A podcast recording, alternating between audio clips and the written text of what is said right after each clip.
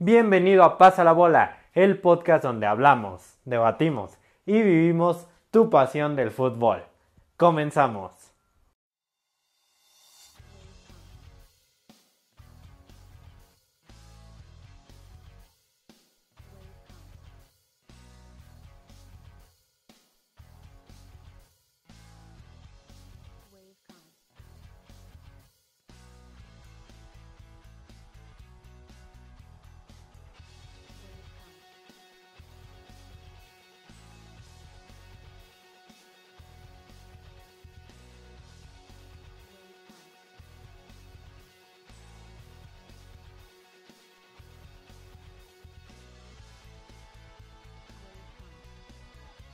Hola amigos, bienvenidos a Pasa la Bola, el podcast donde vivimos tu pasión del fútbol. Es un gusto que nuevamente nos estén acompañando en este episodio número 2, donde vamos a tocar todo lo que ha estado pasando recientemente en el fútbol mexicano. Antes de iniciar, quiero otra vez darle la, darle la bienvenida a los invitados del día de hoy. Este, Omar, ¿cómo estás? Hola Luismi, hola Eder, muy contento de estar aquí. ¿Cómo están? Muy bien, gracias. Un gusto que nuevamente nos acompañes. Y Eder, este, primero que nada, antes de empezar, solo quiero decirte que no llores, perdieron tus santos, pero el ánimo arriba. Hola a todos, ¿cómo están? Luis, mi Omar, estamos listos y no, no voy a llorar porque sí era merecida la derrota de mis santos. Nada más quiero recordarte que perdiste contra el equipo de Omar. A ver si no tenemos chispas el día de hoy. Uy, así es. Hubiéramos apostado, Eder. Ya estuviera como el Apache, sin cabellera. bueno, y ahora sí pasamos la bola al tema número uno, que es la jornada uno del Guardianes 2020. Muchachos, arrancó con todo esta jornada número uno. La verdad, eh, superó mis expectativas. Yo esperaba un regreso del fútbol muy muy leve, con partidos muy tácticos, sin ida y vuelta, y pues resulta que en el partido inaugural nos regala Tigres un 3 por 0 y un partido muy bueno por parte del equipo del Tuca Ferretti. Así es, Luis, un doblete de André Preginac y otro más, otro gol más de el chileno Edu Vargas. No, sin dudas, sin dudas este regreso a la liga fue algo inesperado, fue algo que no, que no estaba en el presupuesto, y mucho menos de Tigres, que, que salió por los tres puntos al, al Estadio Victoria. Eh, sí, fue, fueron muy buenos goles los tres. Pudo haber hecho un poco más, a mi consideración, Malagón, pero era difícil, era difícil. Y hay que destacar, no se les olvide la actuación del francés, Gignac, nuevamente, como es costumbre, ya cada torneo no, no nos defrauda, ¿no? Siempre está ahí haciendo lo que un killer debe hacer y es meter los goles. Yo, la verdad, no me quiero apresurar, este, porque todavía queda muchísima historia en este campeonato, pero siento que Gignac va a ser una pieza fundamental de Tigres y, y si siguen jugando así, van a estar en los primeros cuatro lugares, que ahora es muy importante quedar en, esa clasificación. Sí, Coincido contigo. Eh, Luis Mi, este, André Pellinac, que se encuentra como líder en la tabla de goleo, empatado con Rogelio Funes Mori y con este Dineno. Con Dineno de Pumas. Ah, los tres con dos goles todos. Bueno, y ahora seguimos con el partido número dos eh, de los más destacados que tuvimos y fue el de Cruz Azul contra Santos. Omar ya se va a poner feliz. Este, sigue la máquina ganando con un paso pero formidable. No ha perdido desde, eh, si no mal recuerdo, enero del dos, de este presente año. Y Omar, ¿quién mejor que tú para darnos las características y cómo estuvo este partido? Es correcto, un Cruz Azul que lleva 15 partidos sin perder, 15 eh, triunfos. Eh, pega 2-0 al Santos Laguna con gol de un gol del cabecita Rodríguez, en donde falla el penalti, pero de rebote alcanza a empujar la pelota. Y otro gol más de Alexis Gutiérrez, que entró enchufado junto con Misael Domínguez y arman una contragolpe de velocidad que vacuna al Santos Laguna. Oye, Omar, y quiero preguntarte algo muy rápido. Este, Robert Dante Cibolli dijo en conferencia de prensa, eh, terminando el partido, que le ve mucha esperanza a estos dos nuevos canteranos de la máquina. Desde tu punto de vista, ¿crees que tengan lo suficiente para ganarse un puesto en el primer equipo? Claro que sí, y yo creo que llevan, sobre todo Misael Domínguez, no es ajeno a la afición celeste, lleva eh, bastantes eh, torneos teniendo buenas actuaciones en Copa MX, casi no había tenido la oportunidad de jugar en la liga, pero encuentra una buena asociación con Alexis Gutiérrez que lo rescata Robert Dante Siboldi. Yo creo que son este, excelentes revulsivos para la máquina, para, el segundo tiempo, eh, siendo que se les tiene que dar un seguimiento, un proceso de llevarlos poco a poco, pero creo que cumplen con estas características de este cambio generacional que está a punto de darse en Cruz Azul. Completamente de acuerdo y y aquí también quiero meter un poquito a Eder, porque aparte de que jugó Santos Laguna, en el equipo de toda su vida, también vimos la oportunidad de ver brillar un joven arquero, Eder. ¿Cómo, cómo le ves el futuro a este, este chavo que igual está estrenándose en primera división? No, Acevedo es alguien que, como todos los porteros que han pasado desde hace mínimo cinco años en la cantera santista, es un joven que está preparado para ser titular en cualquier circunstancia. Yo me esperaba, y voy a ser sincero, que fuera la HUD quien fuera el portero titular, pero me sorprendió ver que Almada se arriesgó con este joven. Eh, sí fue muy superior y hay que reconocerlo, fue muy superior Cruz Azul. Los dos goles vienen de imprecisiones gravísimas que le costaron obviamente el penal y el último gol y varios errores por condiciones climáticas. Obviamente eso condicionó mucho más a Acevedo y también a Corona, que vimos que, que escupió de mala manera dos, dos balones que podrían decirse eran controlables o que no era para que pasara a mayores. Obviamente no pasó a mayores, pero sí metió, sí metió un poco de nerviosismo al área Cruz Azulina este joven portero Acevedo que, bueno, le para penalti a nada más ni nada menos que al cabecita Rodríguez. La verdad es que se vio muy bien, ¿eh? Este, no sé cómo lo vieron, pero eh, hay una, va a haber una lucha importante. Yo también esperaba a la Jude eh, titular, pero me sorprendió bastante este Acevedo. Va a haber una lucha eh, constante en el arco guerrero. Claro, este, tocando el tema de Eder, Guillermo Almada seguro hizo algo que nadie nosotros sabía y era confiar en este arquero. Yo, yo creo que en una de esas, si la HUD no se aviva, porque obviamente eh, la, la forma de ganarse el puesto titular es en el entrenamiento, es romperte en el entrenamiento, matarte por cada balón y que el entrenador vea que le estás pidiendo a gritos, ¿sabes qué? Ponme de titular. No, y que fue bombardeado por una ofensiva perfectamente maquinada por Luis Romo, que fue la figura del partido más allá de Acevedo, porque pues fue el que manejó, fue el que propuso, fue el que el playmaker, fue la, la, máquina ahora sí del Cruz Azul. Muy importante lo que dice Ceder, porque acaban de anunciar que Luis Romo aparece en el once inicial de este Guardianes, de esta jornada 1 del Guardianes. Y bueno, ya tocando un poquito el tema de Cruz Azul, viajamos ahora al domingo 12 de la, del día. Eh, un Pumas que venía muy golpeado anímicamente.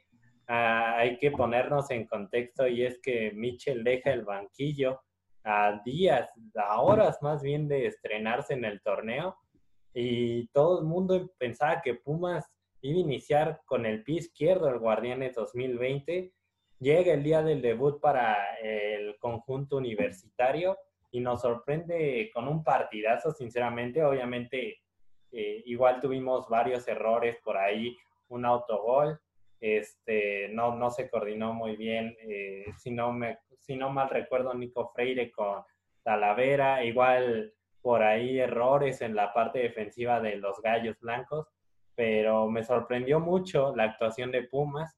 Este, sin duda ya demostraron que no necesitan un técnico como tal, pueden estar ahí con el auxiliar, con el técnico de, fuerzas básicas, pero Pumas tiene con qué levantar, así que yo creo porque hubo muchas críticas por parte de la afición auriazul sobre cómo se estaba manejando el equipo, yo creo que deben de confiar ahorita más que nada en, este plantel, porque tienen con qué para pelear el campeonato. Sí, concuerdo contigo, Luis. Eh, yo creo que Iturbe, Dineno y Cocolizo González son los pilares de Pumas, eh, jugando bien o mal en la defensiva, que como vimos el error tremendo de Freire con Talavera, que de por sí Talavera es muy estigmatizado con varios errores que ha tenido, sobre todo en las últimas temporadas que estuvo con Toluca. Claro, y bueno, ahí, ahí se ve que fue un error de comunicación, ¿no? y es algo que le ha pesado a Pumas, pero ya de varios torneos atrás. Este, hay partidos en los que no se han llevado la victoria y les ha costado derrotas, puntos importantes justamente esos errores en la defensa. Pumas tiene con qué, pero también hay que ser autocríticos y, Pumas tiene que ver a quién cacha para traerse a reforzar el equipo en esa defensiva, porque sí han estado sufriendo y muy grave, muy grave estos últimos torneos. Así es, Luis, mi Pumas demostró garra, eh, al final del partido se termina llevando el resultado. Pero yo creo que sí difiero un poco contigo, Luis ya que eh, yo creo que este Puma sí necesita de un director técnico este, importante y sobre todo, como dijo Hugo Sánchez, un director técnico que tenga este, trascendencia pasado Puma, este, que eh, tenga esa comunión con la afición y identidad. Este, por ahí suenan nombres como Ricardo Antonio Lavolpe, que este, no tiene ningún tipo de pasado universitario y no me parece una muy buena opción. Pero también ya sonó el nombre de Bruno Marioni y el propio Hugo Sánchez ha indicado que eh, de ser necesario él podría eh, proponerse como nuevo director técnico de Pumas. Claro, lo yo de... yo estoy muy yo estoy muy de acuerdo con lo que acaba de decir Omar. Yo creo que Bruno Marioni, más allá del tremendo 6 a 1 que el América le aplicó en el Estadio Azteca hace año y medio, eh, sí desmeritó totalmente el trabajo que estaba haciendo entre aceptable y bien Marioni. Yo creo que sería el bombero adecuado para Pumas para mí también hablan mucho de Israel López en ESPN. Eh, como sabemos, esa misma cadena promociona a los técnicos, están promocionando, aunque les llega a costar, inclusive a los que están promocionando, que son José Ramón y David Feitelson, están promocionando a Hugo Sánchez. Hugo Sánchez obviamente desea volver por la puerta grande al banquillo técnico después de ocho años sin poder dirigir. Eh, yo creo que sí tiene que ser alguien de sangre azul y oro que represente futbolísticamente a la casa máxima de estudios de nuestro país. Y yo creo que, que sí, que Ricardo Antonio Lavolpe, aunque sea muy excelente formador de fuerzas básicas, es una visión antagónica a lo que históricamente mínimo en 30 años se ha manejado desde la cantera y que obviamente se ha manejado en el Olímpico Universitario. Así Yo en lo personal este, me gustaría añadir que la, Volpe, concuerdo con ustedes, no, no es una buena idea para traerlo al banquillo de Pumas, pero siento que sí puede haber un proyecto con la Volpe en la que él esté metido en fuerzas básicas, porque eh, hace un tiempo, y tenemos que irnos a los años 80, Pumas era la base de la selección, era el que sacaba todas las joyas del fútbol mexicano. Tenía una cantera de admirarse, con el paso del tiempo se fue demeritando, se fue deteriorando ese trabajo que se hacía en fuerzas básicas. Y ya lo dijo Eder, este, la Volpe tiene más destellos para, para trabajar con chavitos que todavía están sin curtir. Es correcto. A mí me gustaría que fuera Hugo Sánchez el nuevo director técnico de los Pumas, porque no podemos olvidar que Hugo le dio un bicampeonato a los universitarios y, y o sea, es un emblema universitario, es un, una persona con mentalidad ganadora que como jugador fue excepcional y como director técnico ya, ya tuvo paso en el extranjero. Entonces a mí me parece una buena opción, Hugo. Yo siento que, mira, Pumas ha tenido grandes técnicos eh, a lo largo de su historia. El problema ha sido los resultados que no apoyan el trabajo de los técnicos y ya lo dijo Eder con el ejemplo de Bruno Marioni. Este, a veces un mal resultado te trae el odio de la, de la afición eh, te trae la desconfianza de la directiva y es lo que hemos visto en Pumas que ha pasado en los últimos torneos. Yo, yo concuerdo con usted, se debe venir alguien que, que tenga esa identidad auriazul. En lo personal, a mí me gustaría que regresara Mariano. Y sobre todo se tiene que seguir con el respaldo de un proyecto, un proyecto sólido, así como lo intenta Chivas, así como lo intentó Cruz Azul. Pumas necesita recobrar esos no, buenos resultados que no se le han dado. Bueno, y Pumas no tiene margen de error porque también se han visto muy afectados recientemente con el presupuesto, así que pues yo sí deseo, a mí sí me gustaría también que fuera Hugo Sánchez, pero quién sabe qué condiciones vaya a poner Hugo para regresar a CU. Yo creo que sí, la opción más cercana suena para Israel López o Bruno Marioni, que Bruno Marioni ya está probado que sí puede mínimo ser bombero en esa crisis que está afrontando el equipo universitario. Bueno, pues solo el pasar de los días nos dirá qué pasará con este tema en el banquillo de Pumas. Y bueno, pasamos la bola al Pachuca contra América, otro de los grandes suelos que tuvimos en esta jornada número uno. Este, sin duda más destacar la victoria del equipo de Miguel Herrera sobre los Tuzos del Pachuca, un América que sin duda venía muy golpeado de aquel torneo Copa GNP. Había perdido dos clásicos, un 0-0 muy, muy aburrido contra Pumas. No tenía un rumbo el equipo, no, no tenía creatividad a la hora de jugar. Y en cambio, en, esta, en este estreno que tuvieron en su debut del Guardianes 2020, vimos otro América. sí es cierto que empezó el primer tiempo muy trabado, no se le veía como por dónde jugar, este, los laterales no tenían creatividad, pero a raíz de la expulsión, Miguel Herrera, que es un gran técnico y lo sabemos, le da otra cara al equipo, América se empieza a desenvolver, cae el gol de Federico Viñas, este, por ahí luego hay unos, eh, unos golpes que, que se dan entre los jugadores Sebastián Córdoba y Pipe Pardo, que alentó el partido un poco, Después, este, justamente esos roces que tuvieron eh, provocan el segundo, el segundo gol del América vía penal. Y luego al final, pues Pachuca hace el descuento. Omar, este, desde tu punto de vista, ¿qué tal estuvo el partido? Muy polémico, la verdad. A mí me gustó mucho el funcionar del América, este, un América insistente al arco del Pachuca, eh, que a raíz de la expulsión del burrito Hernández pudo eh, anotar con Federico Maraviñas y al final del encuentro, como bien lo dices, un gol correctamente cobrado, un penalti correctamente cobrado por parte de Córdoba que sentencia el partido. Pero pasemos a, esta parte donde em, ambos equipos salen bastante afectados con, con bajas importantes, em, sobre todo por parte del América, suma dos lesionados, Emanuel Aguilera y Eibarwin, este, salen lesionados en este partido, y una roja a Santiago Cáceres, que bueno, a final de cuentas el partido le sale bastante caro los tres puntos a las Águilas del la América.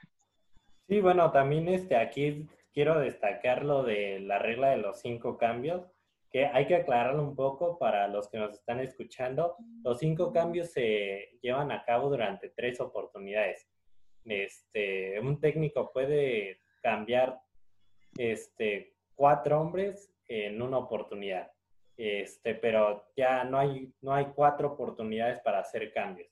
Este, y es aquí como lo que le pasó a América de los lesionados, que sin duda iba a haber en este empiezo, comienzo de torneo. Este, tienes más opciones para, para sacar el partido, para decir, no, ¿sabes qué? Se me lesionó Ibarwen.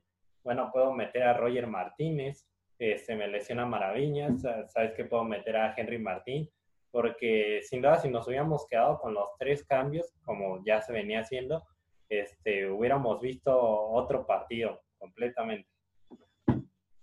Claro, es benevolente la implementación de los cinco cambios ahora por el juego que hace cuatro meses se implementó la FIFA precisamente ante esta contingencia y que llegó para quedarse, porque obviamente ayuda, ayuda al jugador, ayuda a no quedarse, quedarse con 10 o con 9 debido a las lesiones, como le puede llegar a pasar a la América, que siempre, siempre en las temporadas termina siendo un hospital y puede ser, puede ser que llegue al principio, puede ser que llegue en medio, puede ser que llegue hasta las instancias finales, pero es, sí es un caso curioso que el América siempre sea un hospital en cada, en cada inicio de temporada y que obviamente eso afecte el funcionamiento del equipo.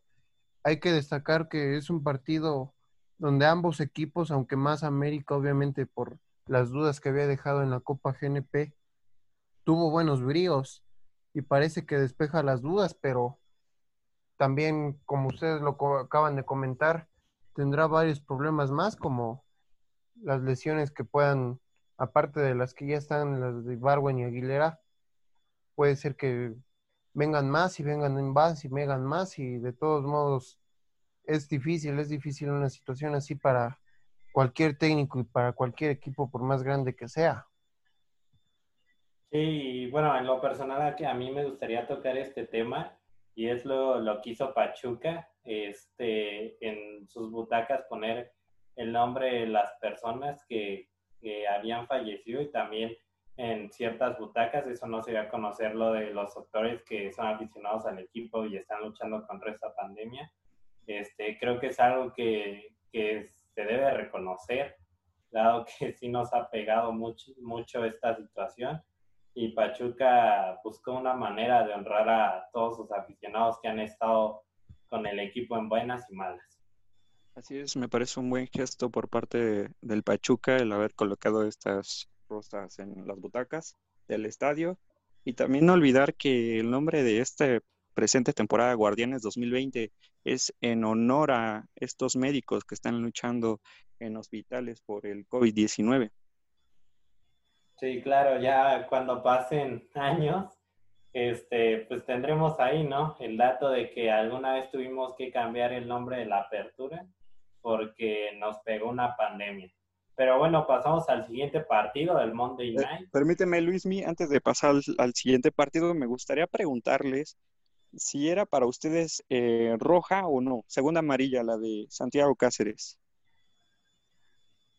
Mira, desde mi punto de vista, este, y dejando a un lado mi americanismo, este, no, no era tarjeta amarilla. Yo siento que el árbitro, este, no exagera, más bien, ajá, y, y bueno, es que a veces igual yo comprendo a los silbantes, tienes que estar eh, alerta porque si te va una jugada, este, pues ahora sí que queda tu criterio, lo que dices, creo que pasó así, la voy a juzgar de tal manera, pero es muy difícil igual juzgarla porque hay contacto, es un deporte de contacto, no hay que olvidarlo, y obviamente siempre va a estar la duda de si el jugador llegó de mala leche, si fue por este, la velocidad de la jugada, pero en mi opinión no era amarilla, no se ve, sí es una falta, pero no para que sea acreditada, acreditada de un cartón.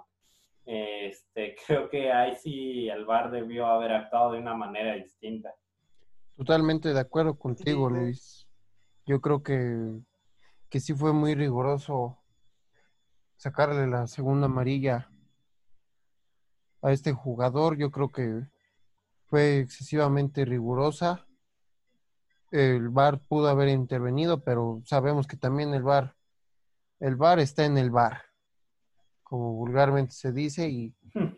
el VAR puede tomar las decisiones correctas y pues es normal, ellos también están apreciándolo, es un deporte de contacto, que obviamente la apreciación aquí también cuenta muchísimo y obviamente las decisiones sean tomadas de correcta o de incorrecta manera, pues van a ser siempre polémicas, ¿no? Claro, este, si bien el VAR llegó para, para hacer más justo el, el fútbol, este, también hay que recordar que desde el inicio del VAR aquí en México hemos tenido errores, errores pero completamente fatales por parte del VAR pero a final de cuentas, ¿no? La decisión que tomen, sea buena o mala, siempre va a causar polémica, como lo dices, mi querido Eder. Concuerdo con ustedes, para mí no hay intención del jugador del América por pisar a jugador del Pachuca.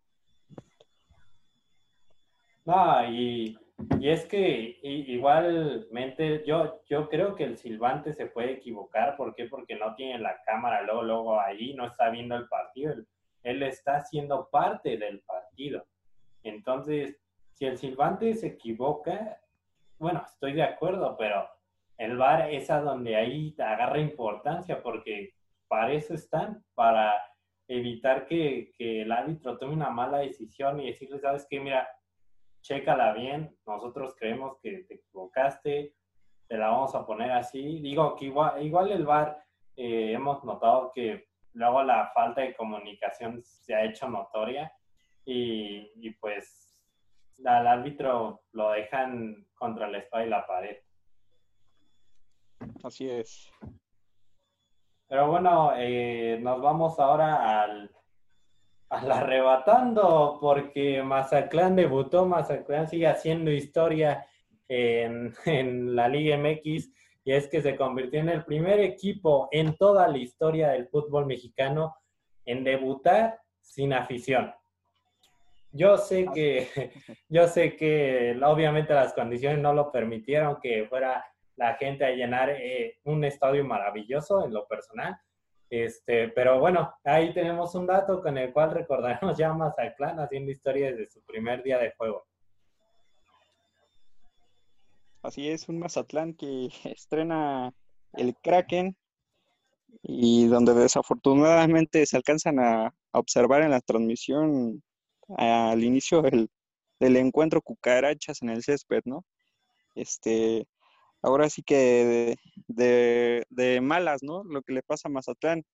Lo golea el Puebla 4-1 y estrena su estadio. Y es tendencia en redes sociales por estos cucarachas en su estadio, estadio nuevo y no pudieron eh, este hacer eh, combatir esta plaga, ¿no? Sí, que claro, además este ya en redes sociales el equipo de Mazatlán aclaró pues todo eh, este caso polémico de las cucarachas en el estadio, pero bueno, este no, no empezaron bien después de, de tanta polémica que han generado con lo de la extinción del Morelia, de su hashtag, la forma en la que han llevado su marketing. Bueno, los golea Puebla y, aquí es donde también entra un poco el humor, porque ¿quién se iba a imaginar que tendríamos a Puebla líder en la jornada 1? No, sin dudas. Sin dudas es un partido que era desde el principio morboso. ¿Por qué? Porque obviamente los arrebatadores, como se suelen llamar ese, este equipo, iban a estrenarse, iba a estrenarse el Kraken, se hizo mucho más morboso con las cucarachas, se hizo aún más morboso cuando Santiago Ormeño mete el primer gol en contra de Mazatlán oficialmente de su historia. Un Ormeño que parecía que estaba en el videojuego, ¿no? Coleador, como antes no se lo había visto. Sí, claro, Ormeño, desde que dio de qué hablar en esa I-Liga MX que tuvimos, este, regresó enchufado, tuve, regresó este, con todo. y, y hay que recordar que también Ormeño disfrutó ese gol con todo, porque hasta lo puso en su Twitter, les arrebató el primer gol en el estadio de Mazatlán. Sí, histórico ese gol. Como dicen en el argot luchístico, le renovaron su push Ormeño. y también Mazatlán, ¿no? Este, que yo comprendo que es un equipo que pues apenas está surgiendo históricamente, pero ya tienen una plantilla pues con la cual pueden hacer muchísimo más y, y lo que vi en este debut de Mazatlán histórico es algo completamente en la que no, no, no logro entender por qué salieron a jugar de esa manera, ya, ya habiéndote tenido una pretemporada. Paco Palencia no se ve que les inyecte ese power a sus jugadores. Algo tienen que hacer en Mazatlán. Yo sé que apenas van empezando, pero no, no, no creo que ellos quieran ser los que vayan a pagar esos millones de pesos en el cociente. No, porque ya habían invertido millones y millones recientemente el gobierno de Sinaloa había invertido más de 15 millones de pesos y ahora pues no quiero, no creo que estén pensando en invertir ya para guardar esos 120 millones que van a tener que pagar en diciembre. Aparte es importante tocar el tema de su marketing. Creo que el equipo de Mazatlán no ha hecho un correcto marketing, ya es que han querido tomar ese lugar de ser el equipo más odiado, que puede contra todos y se echa a toda la Liga MX encima. Y sumado a ese mal marketing, quiero recordarles que en, al final del encuentro, en esta conferencia de prensa, ya sabemos que todo es por medio de la aplicación Zoom. Se logró apreciar ahí en, en, las, este, en la transmisión el nombre de Monarcas Morelia. Er, error garrafal, ya que se les olvidó cambiarle el, nombre de usuario a Mazatlán Entonces, sin duda una, una, este, una cosa muy graciosa esto que se están comiendo vivos a este Mazatlán FC en las redes sociales. Yo, yo concuerdo contigo lo del marketing y creo en lo personal que quisieron copiarle el marketing que está llevando Tigres y Monterrey, que sin duda, mira, el marketing tiene que acomodarse también a la identidad del equipo. Y Mazatlán obviamente llegó ahora sí que muy alzado, entonces quisieron manejar esto como, ¿sabes que Nosotros somos los mejores, odienos todo el mundo, vamos a romper, algo que hacen varios equipos en la Liga MX. Pero obviamente no hay que olvidar que este equipo llegó con muchísima polémica, odio de la afición, este, se le criticó por todos lados, hasta por donde no se podía, y esto les termina jugando en contra, porque ya vimos que poco a poco están siendo boleados, pero cañón en redes sociales. Por supuesto, creo que tratan de emular a, la América con este odiame más, ya característico de hace muchos años que sacó América, pero encontremos estas diferencias, una obviamente diferencia brutal a una América que tiene una historia, que tiene grandeza, ante un Mazatlán que pues van haciendo, es bebé y ya quiere colearse y medirse con los grandes, ¿no? Lo que es América, Cruz Azul, Pumas, Chivas. Y ahora recientemente, ¿no? Con estos equipos del norte muy poderosos que, bueno, dando ya una opinión sobre este tema, parece que a un futuro no muy lejano van a, van a ser considerados como grandes yo discrepo un poquito con ustedes dos porque eh, ninguna publicidad es mala. Yo creo que el, sí se puede llegar a convertir en mala porque obviamente no lo supieron aplicar, obviamente se vieron rebasados por Puebla de una manera ridícula, sorprendente, todo le salió mal, eh, como ustedes lo acaban de mencionar. Yo más bien considero que ha sido exitosa y les voy a explicar por qué porque obviamente ustedes acaban de, decir que los grandes y los equipos del norte son ya son experimentados en el marketing y obviamente lo saben desquitar. Obviamente ellos lo saben desquitar y saben a qué público le están hablando y yo creo que la estrategia de arrebatando y toda la polémica de un Odiame más 2.0 sí le, sí le llegó a surtir efecto, obviamente porque la gente le interesó ver quién era ese equipo que se pretendía ser el bully.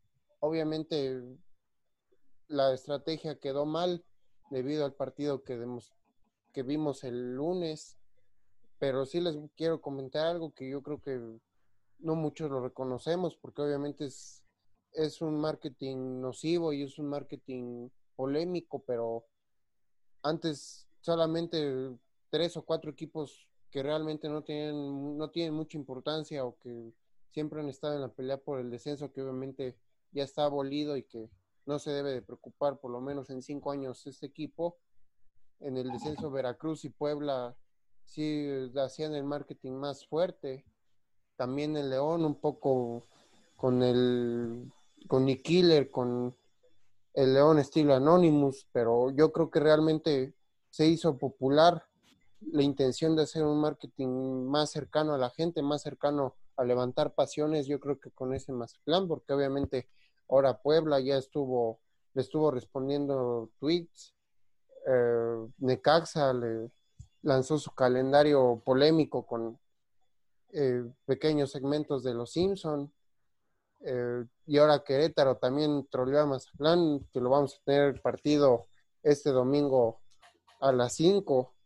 Yo creo que sí fue un manejo exitoso. Eh, lamentablemente la aplicación no, no lo fue tanto. Si me permiten hablar, creo que sí es un marketing que cumple su función, que es dar de qué hablar, al final de cuentas, sea para bien o para mal, se está hablando de Mazatlán FC y eso indica un marketing tal vez negativo, pero exitoso por otra parte. El problema es que Mazatlán FC va naciendo y será recordado por este tipo de actitud potente. Me parece que esta actitud tendría que ser tomada ya cuando tienes títulos, cuando tienes una historia.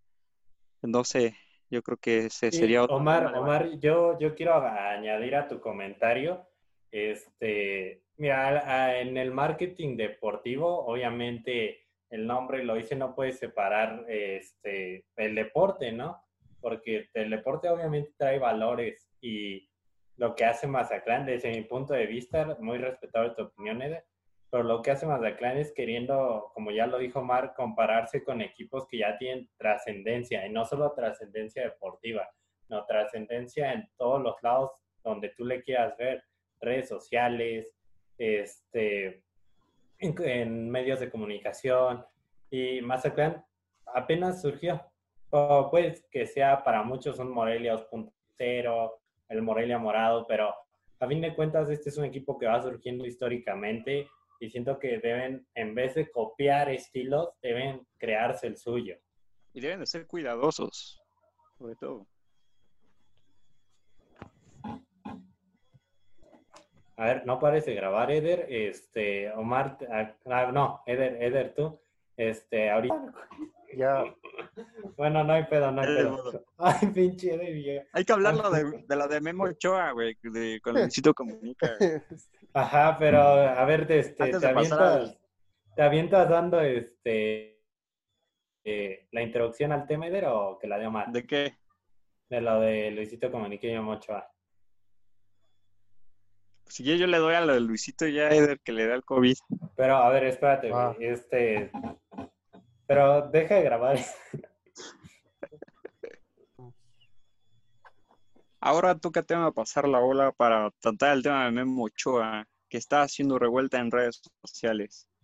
Eh, un Memo Ochoa que está cansado de que de ser comparado, bueno, confundido por Luisito Comunica. ¿Qué opinan ustedes, Luis? Me gustaría Mira, se me hizo muy graciosa la situación porque esta comparación que venía entre Luisito Comunica y Memo Ochoa no es reciente, o sea, ya, ya tiene tiempo y muchísimo de que se hacían comparaciones, de que veías una foto de repente, obviamente como meme de Luisito ah, Comunica y, y, decías, y ponían que era Memo Ochoa, ¿no? Y obviamente da gracia, pero se me hizo muy chistoso en lo personal puedes ver que apenas se desató la polémica de esta comparación porque ya tiene más de 6, 7 años todo esto que se ha venido manejando entre Memo Ochoa, youtuber, y Luisito Comunica, futbolista. Entonces, e, es algo que sin duda fue muy espontáneo. Pero bueno, a final de cuentas vimos que Memo Ochoa este, se manejó muy mal este, estas declaraciones de Memo, porque Memo ya hace unas horas lo salió a aclarar todo. Este, fue una plática en sí, pero en tono gracioso. Memo lo decía en tipo como de, ¿por qué comparas con él? Pero pues no muy notorias, ¿no? Que, que son distintos, que no se parecen en nada, pero se manejó muy mal información por parte de los medios y de repente vemos que Luisito Comunica como que se prendió, le contestó Ochoa, pero borró el tweet y ya, ya Memo Ochoa dijo, no, ¿sabes qué, Luisito? Tranquilo, fue pura broma, estuvo muy chido tu trabajo y ahí la dejamos. No, obviamente, obviamente muchos, sobre todo centennials y millennials, confunden a, a Luisito Comunica con Memo Ochoa. Cada quien es bueno en lo que hace. Eh, se, se, salió de control. Lamentablemente en redes sociales no puedes decir algo para bien o algo para mal, porque obviamente la polémica va a surgir. Si obviamente de, de quien estás hablando o a lo que te refieres es un tema de interés, yo creo que se sobregeneró información, fue una mala situación la que, la que se atravesó. Obviamente a los dos le hace, hace publicidad. Yo no confundiría si lo topo a Luisito Comunica, yo no lo confundiría con François Memé. François Memé es único y irrepetible, y Luisito también. pues también Luisito, Luisito en el campo de YouTube también es único, ¿no? Y, y aparte, esto es algo que quiero destacar, los dos mexicanos y los dos los están rompiendo en donde la deben de romper, me mucho en el fútbol y Luisito comunica en el YouTube. Así es. Y claramente hay que también pues puntualizar que también Memo Ochoa, el comentario que hace, haces a, a, través de su stream, ¿no? De videojuego. Yo creo que lo dice en un tono de tan gracioso que hasta sus, compañeros ahí en el stream empiezan a cargajear de risa. Me parece que Luisito se lo toma muy a pecho, ya que este el comentario no creo que diera para más. Este eso de escribir el tweet y luego borrarlo, mejor ya lo hubiera dejado. pero bueno, qué bueno que ya se aclaró la situación, por lo menos eh, Memo Ochoa ya aclaró la situación y para que Luisito no se fuera a molestar, ¿no? Mira, aquí quiero dejar algo en claro y vemos, pues, cómo son los medios en nuestro país, ¿no? Porque antes de que Memo saliera a aclarar toda la situación, pues sí se estaba manejando que había como una riña los típicos sí, con una mala intención. Ajá, y lo manejaban, pero que le estaba tirando Ochoa feo, o sea, de mala leche. Y resulta que nunca fue así.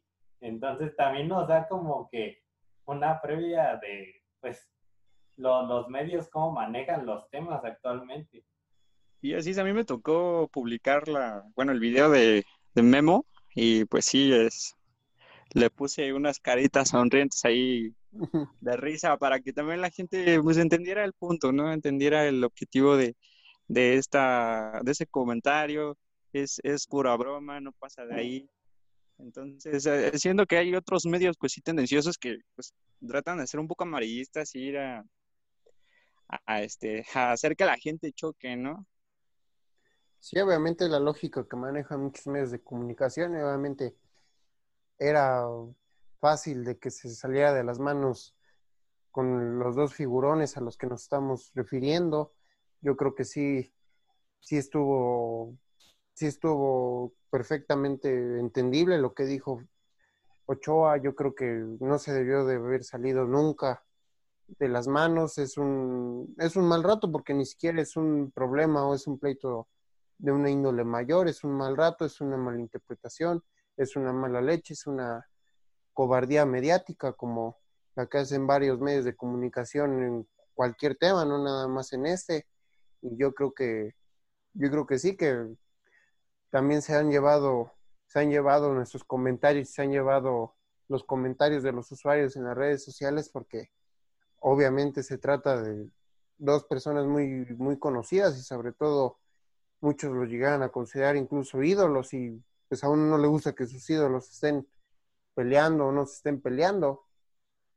No, y sabes que también, Eder, que yo creo que Luisito Comunica tiene muy bien en claro, digo, ya, este, ya en frío, ya analizando las cosas, Luisito Comunica con la experiencia que tiene en redes sociales, comunicación, yo creo que ya debió de haber entendido, pues, el, el verdadero, la verdadera intención de este comentario, que no fue más allá de, de insultarlo ni nada, ¿no? Ah, sí, este, pero bueno, son cosas que siempre vamos a tener en, en redes sociales, ¿no? Estos típicos casos donde se malinterpreta la información y pues termina desatando, pues sí, este, ahora sí que las malas lenguas, polémica. Y bueno, abordaremos el último tema, pasándole la bola con cuidado y con la respectiva sana distancia, el cubrebocas y todas las medidas de protección a la situación, a la lamentable situación que está viviendo nuestro país y en especial lo que nos concierne nuestra liga respecto a los casos de COVID-19. Obviamente hay muchos temas de dónde sacar de este, de este tópico.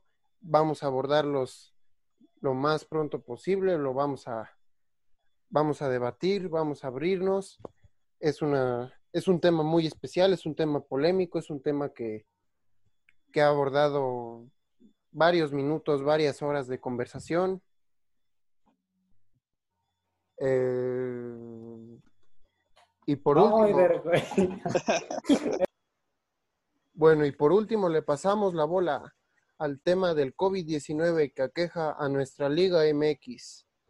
Quería empezar esta discusión preguntándoles a ustedes, ¿de qué sirve aplazar, como lo hicieron con el Puebla, Mazatlán Puebla y Juárez Atlético San Luis, dos o tres días los partidos de equipos con casos de COVID? Empezamos contigo, Luis. Mira, yo siento, Eder, que no sirve de nada. Este, ¿por qué? Porque a final de cuentas, aunque se separe al jugador o a los jugadores contagiados, no, no sabe si ese jugador, este, pues durante en los entrenamientos o la convivencia del equipo, pues ya pudo haber contagiado más casos. Entonces, primero, el jugador no se va a curar en dos, tres días. Sabemos que esta es una enfermedad que lleva su debido tiempo. Y dos, este, igual, de igual manera, atrasas los partidos dos, tres días, pero aún así el riesgo está latente, aunque no lo hubieras atrasado. Mm, no nos sirve de nada este, atrasarlos, en mi opinión. Yo creo que es muchísimo mejor este, decir, ¿saben qué? Este partido no se juega hasta que los dos equipos este, estén este, verificados de que no ningún jugador tiene COVID o de que ya están los casos de COVID aislados y lo, el plantel que sí, sí se va a presentar al juego está en condiciones. Ajá, pero hacer eso de retrasar un juego porque tres jugadores tienen COVID es como de, el riesgo está ahí. ¿De qué sirve atrasarlo? Es mejor que lo pospongas.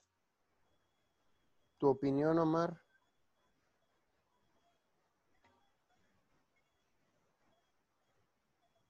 Equipos que van a jugar con juveniles o no sé, es tal ese caso de Juárez, ¿no? Que pues sí, eh, este tipo de circunstancias, situaciones sí afectan bastante a los equipos de la Liga MX, ya que pues, o sea, prácticamente eh, se coronará campeón el equipo que mejor eh, condiciones de salud mantenga toda la temporada, ¿no? Ya que son bajas sensibles, bajas importantes, imaginemos la baja de un portero titular, no sé, Memo Ochoa en América por COVID-19 o una situación así como ejemplo, le afectaría bastante a la América, ¿no? Y así en, en, cada, en cada plantel. Ahora, si me permites decir algo, Eder, este, yo, yo creo que en este Guardianes 2020, que desde el nombre ya se está haciendo historia, eh, vamos, va a ser el torneo en el que seremos testigos de un debut de jóvenes sensacional. Porque este, ya lo tocó eh, Omar. Si se llega a contagiar un portero, dos porteros, este, no sé, toda la saga defensiva de un equipo, ya lo dijo la liga, lo dijo la federación, el torneo se juega sí o sí, el país esté en semáforo rojo o amarillo, en el semáforo que sea la liga va a continuar. Entonces los equipos van a tener que jugársela con sub-20 hasta sub-17. ¿eh? Entonces no va a ser sorpresa que en este campeonato veamos un debut, pero este, perdón, me trae, no, no cortes la grabación. Un debut sensacional de, de varios jóvenes que buscan igual llegar a primera división. Sí, yo creo que dentro de esta situación, pues el aspecto más positivo es que podemos encontrar eh, el debut de varios jóvenes que podrían brillar y, y, por fin tomar esta oportunidad que llevan pidiendo a gritos desde fuerzas básicas.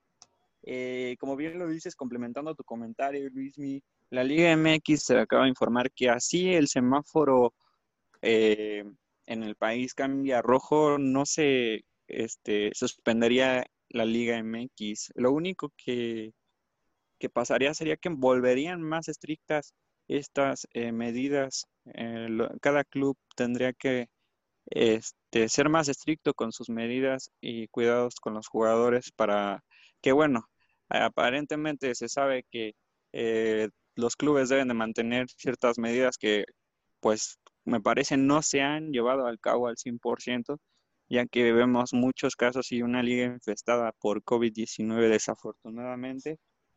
Em, es una lástima, ¿no? Que, que, afecte a nuestro fútbol mexicano, pero es un claro síntoma de, la situación que vive hoy, hoy, en día nuestro país, ¿no?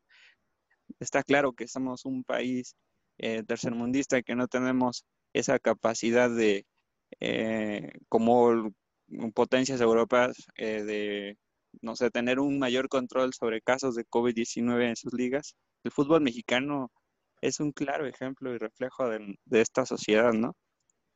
No, sí, Y perdón por, perdón por querer hablar, Eder, este, sí, sí, solamente que me parece un tema importante, o bueno, más bien un punto importante, y es que, como lo dijo Mar, ¿no? En caso de que se regrese a rojo en el país, este, la liga implementará medidas más estrictas, pero yo creo que no hay necesidad de esperarse, yo creo que ya las tienes que poner, porque ya estamos viendo que ah, los casos en, el, en la Liga MX, para ser sincero, aunque sean futbolistas y aunque sean pocos desde cierto punto de vista, son muchísimos, son muchísimos los casos que estamos teniendo y aparte con lo que eh, con la información que ya se liberó por parte del periódico Record, que las estadísticas en los equipos de contagio se están maquillando, entonces puede que más personas del staff, jugadores de fuerzas básicas también estén contagiados y el hecho de que la liga no haga medidas estrictas desde ya va a ser un problema futuro, pero garrafal, que, que puede hasta causar y desde mi punto de vista una seria afectación al torneo. Con lo que acaban de comentar ustedes dos que son muy buenas aportaciones, ¿ustedes qué medidas considerarían implementar? Porque obviamente el protocolo que han implementado se ha visto rebasado, se ha visto fallido en su aplicación, tiene poco entendimiento y también una pésima reglamentación. Bueno, si me permites dar mi, comentario primero, yo creo que siendo jugadores de fútbol van a tener, bueno, yo propondría tener que, de plano, eh, cuidar a dónde salen los futbolistas, que se cuide más esta situación de que permanezcan en casa y únicamente vayan a entrenar, que se tenga un control más absoluto sobre la situación ya que del hecho de que sean futbolistas no, no este, los descarta de sufrir alguna complicación por COVID-19. Tal está el hecho de, el ejemplo, la situación en Guadalajara, que ha sido muy escandaloso sobre lo de Uriel Antuna, ¿no? Que se había comentado eh, que Chivas había confirmado que Uriel Antuna era sintomático y más adelante se desmintió cuando su esposa sube un video a las redes sociales donde Uriel Antuna presenta síntomas de COVID-19. Otro caso es el de Oribe Peralta, ¿no? Que ayer se confirmó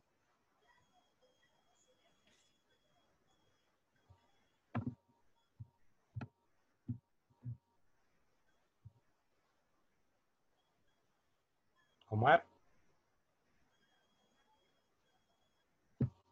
Eder, ¿lo escuchas? Sí. No, ¿Seguiste hablando, Omar, o no? Sí, güey, sí, seguí hablando.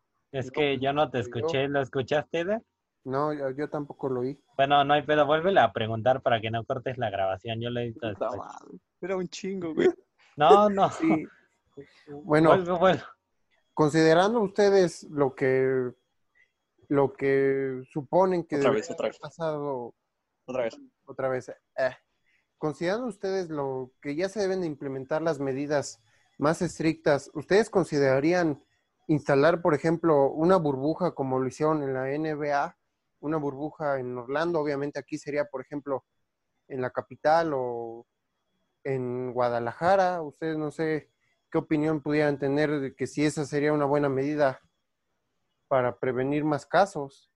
Yo creo que se tendría que ser más riguroso con los futbolistas, de que únicamente acudan a su entrenamiento y a los partidos, este, que sea una tipo concentración máxima para poder evitar eh, que trasciendan estos contagios de COVID-19 en nuestra Liga MX. Un ejemplo de ello, pues, es, es, es Chivas, ¿no? Que lleva este, siendo un escándalo por el caso de Uriel Antuna, que Chivas había dicho que Uriel Antuna era asintomático y más días después su esposa sube un video a las redes sociales que se vuelve un escándalo en donde dice que Antuna presenta síntomas de COVID-19. Entonces ahí no estamos tan perdidos con los lo que afirmaba Luismi que aparece en el periódico Récord sobre de que están maquillando estas cifras, estos casos, no sé hasta qué punto, pero otro caso sería el de Oribe Peralta, ¿no? Que ayer se confirmó que tenía COVID-19 y ahora sí, al parecer, eh, la Liga MX y Chivas se sincerizan con, con la gente y dicen que Oribe no es asintomático, que presenta este, síntomas de COVID-19, ya se encuentra aislado, pero, pero con síntomas. Omar, Entonces- y perdón por la interrupción, pero para, para no dejar pasar este punto que estás tocando, lo de Uriel Antuna me parece algo que, que pues sí, ah, no, no es aceptable por parte de la directiva de las Chivas, porque se filtró, ¿no? Que le dieron un jalón de orejas por haber, este, pues, por los videos que publicó su esposa, donde se le ve al jugador en mal estado, de este, reacciones naturales del cuerpo por el COVID, pero siento que eso está haciendo, es, eso es gravísimo, que, Chivas, un equipo de la talla de Chivas, este, controle la vida privada del jugador.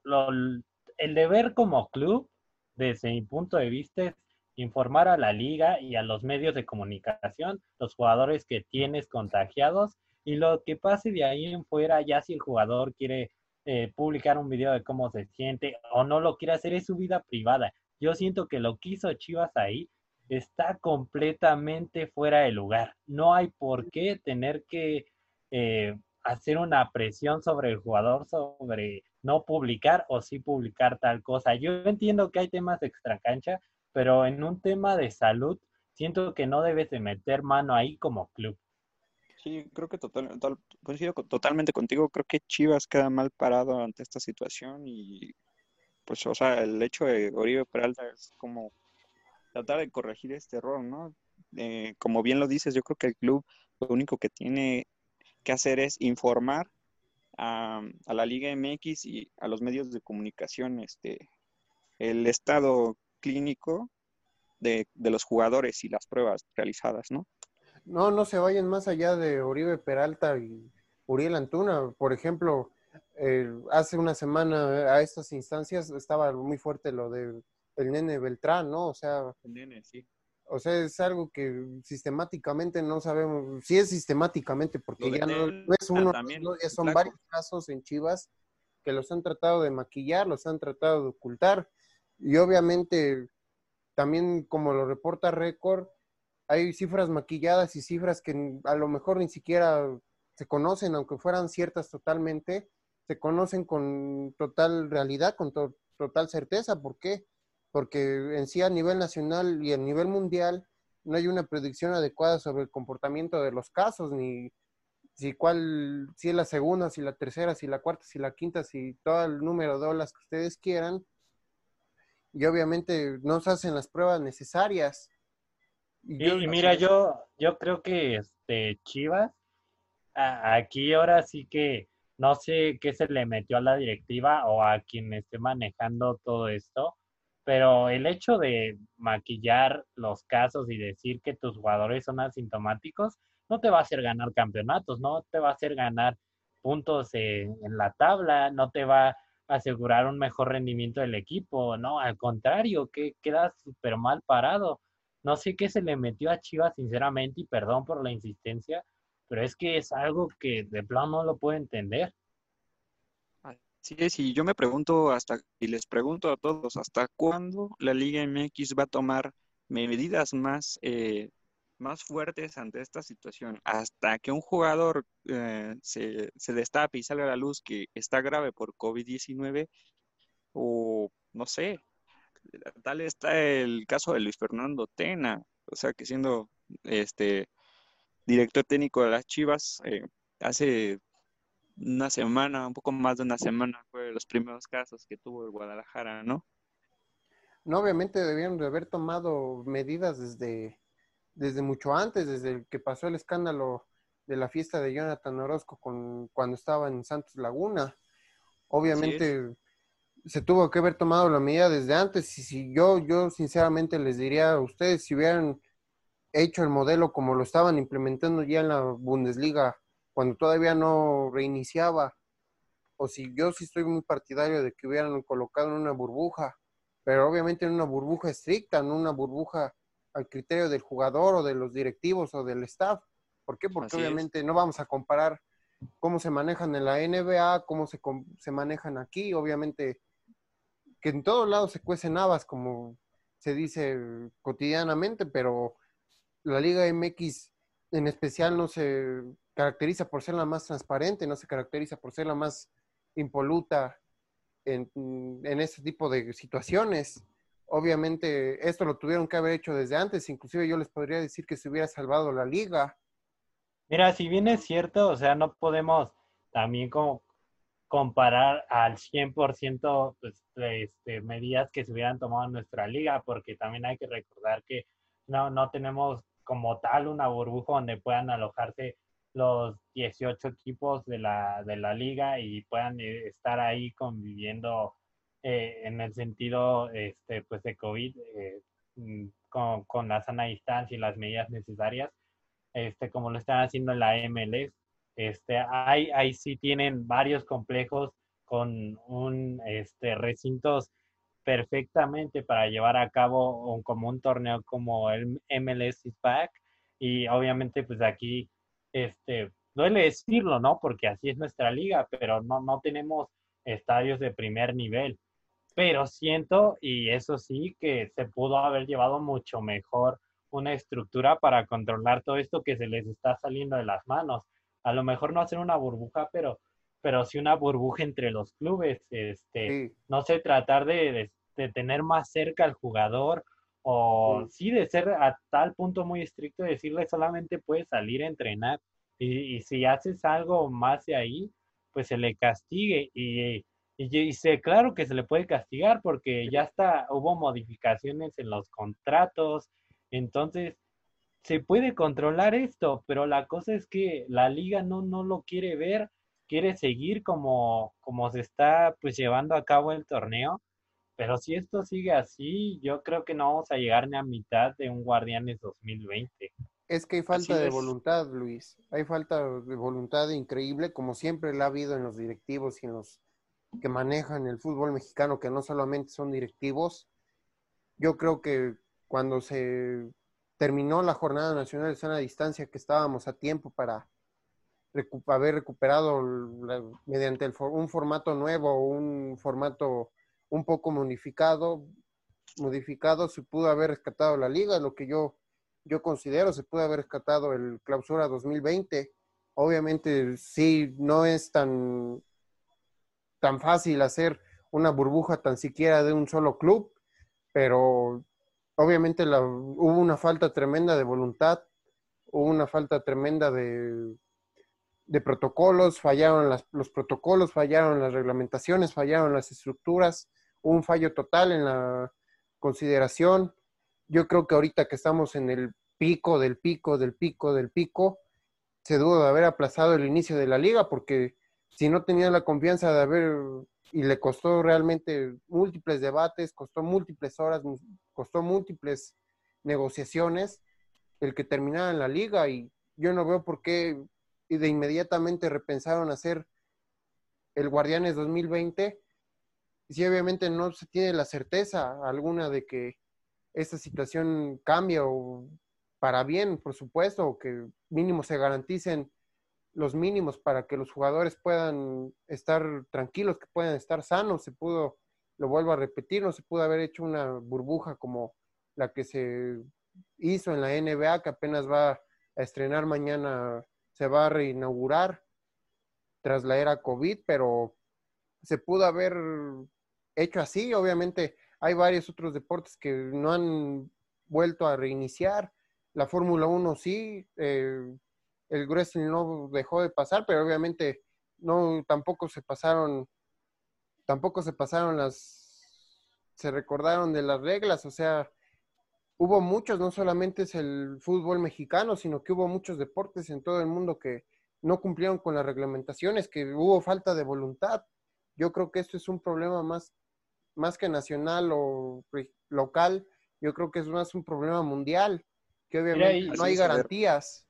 Y mira, yo entiendo lo de la postura de intentar reactivar la liga. Ya lo dijo Almada este, hace unos días y no, si no nos morimos de COVID, nos morimos pues de falta de hambre. Pero e, es que es, hay que tener claro que, claro, se puede, puede regresar el fútbol y, podemos tener el fútbol. pero bajo este, qué condiciones. Exacto, tendríamos que haber analizado muy bien este, pues sí, eh, ahora sí que la forma en la que se iba a regresar los protocolos que se iban a tomar, pero bueno, ya esto se salió de las manos. A mí me gustaría cerrar el, podcast con esta, este comentario. Este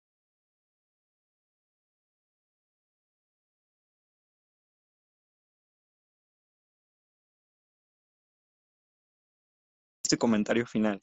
Esa pregunta es interrogante. ¿Hasta cuándo la Liga MX va a priorizar la salud sobre los intereses económicos y políticos. Yo les pregunto, ¿hasta cuándo? Yo siento y, espero que, no sea así, pero hasta que un jugador algún miembro de, un club o algún, este, igual algún miembro del staff técnico este, se ponga grave realmente. Es cuando eh, le va a caer el 20 a todas las autoridades de la liga que se debe implementar protocolos mucho más estrictos. Suscribo con los dos. ¿Tú, Omar, qué piensas? Yo creo que coincido contigo y hasta que no se ahogue el niño, ¿no? Como dicen, en el pozo es cuando lo van a tapar. Espero que no sea así y la situación del país mejore. Eh, que podamos salir de esta pandemia adelante como, como otros países de Europa lo han logrado. Pero bueno, ya, pero exacto, y bueno, esperemos que todo vaya mejorando de aquí en adelante. Igual en lo deportivo tenemos que ver cómo va a ir evolucionando este Guardianes 2020, pero ha llegado el tiempo de darle el fin a este capítulo. Este, Eder, Omar, un gusto nuevamente que me hayan acompañado en Paz a la Bola. Y bueno, nos vemos en la siguiente jornada, ¿no? Para hablar de todo lo que está pasando en el fútbol y a ver qué más sale por ahí esta semana. No se olviden darle like a la página de Facebook Pambolearte. Muchas gracias, un abrazo y saludos a todos. Muchas gracias Luis, muchas gracias Omar estamos aquí y esperemos que nos sigan y ustedes. No olvides, y no te olvides seguirme en redes sociales como ismi-mh. Sabes que por ahí podemos comunicarnos y estamos abiertos a todos los tipos de comentarios.